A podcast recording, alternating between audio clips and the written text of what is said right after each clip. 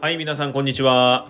世界全体で達成を目指す持続可能な開発目標 SDGs をパッケージに特化した視点で最新のニュースや役立つ情報をお届けする番組略してパッケージーズのお時間でございます。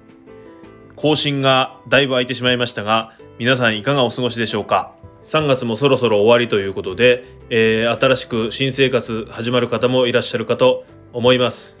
まだまだ先行きがわからない状態が続いておりますけれども元気に頑張っていきましょう。それでは本日の話題いってみたいと思います。今日はですね先日も少し触れましたけれどもプラスチックスプーンはなぜ有料化になってしまうのかということについてお話ししたいと思います。はい。まず結論からいきます。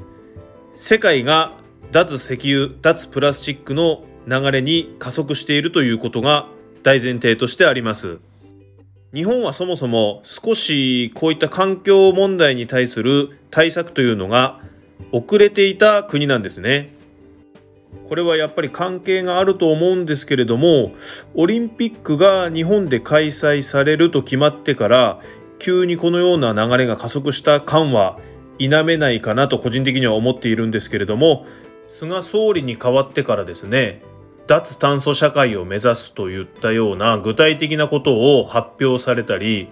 やはり世界に向けてですねこういった取り組みをやってますよというアピールが非常に重要になってきてるんじゃないかなというところはあります。そしてレジ袋の時と同じくただではなくなるということから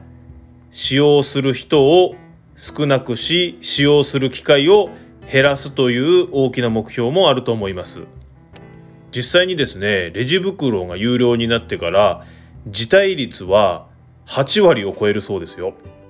そのことからも分かるようにやっぱり人っていうのはお金かかりますと言われると非常にこう抵抗感が生まれるんですよね。なのでこれが消費をさらに落ち込ませる原因にならないかなっていうふうには心配ですけれどもね。タイミングが悪いんじゃないかっていう意見も結構ありますよねうんそれもちょっとわかる気がしますけれどもいい塩梅のバランスでこの辺は進めてほしいなと思いますよね。はいというわけで今日はなぜスプーンは有料化になってしまうのかのお話をしてきました。前回も少しご紹介しましたけれども実はですね世の中には有料化の対象にならないそして機能性や見た目も良いスプーンやフォークが出ておりましてこちらもこの機会にぜひ覗いてみてください。概要欄にリンクを貼っておきます。それでは本日以上です。聞いていただきありがとうございました。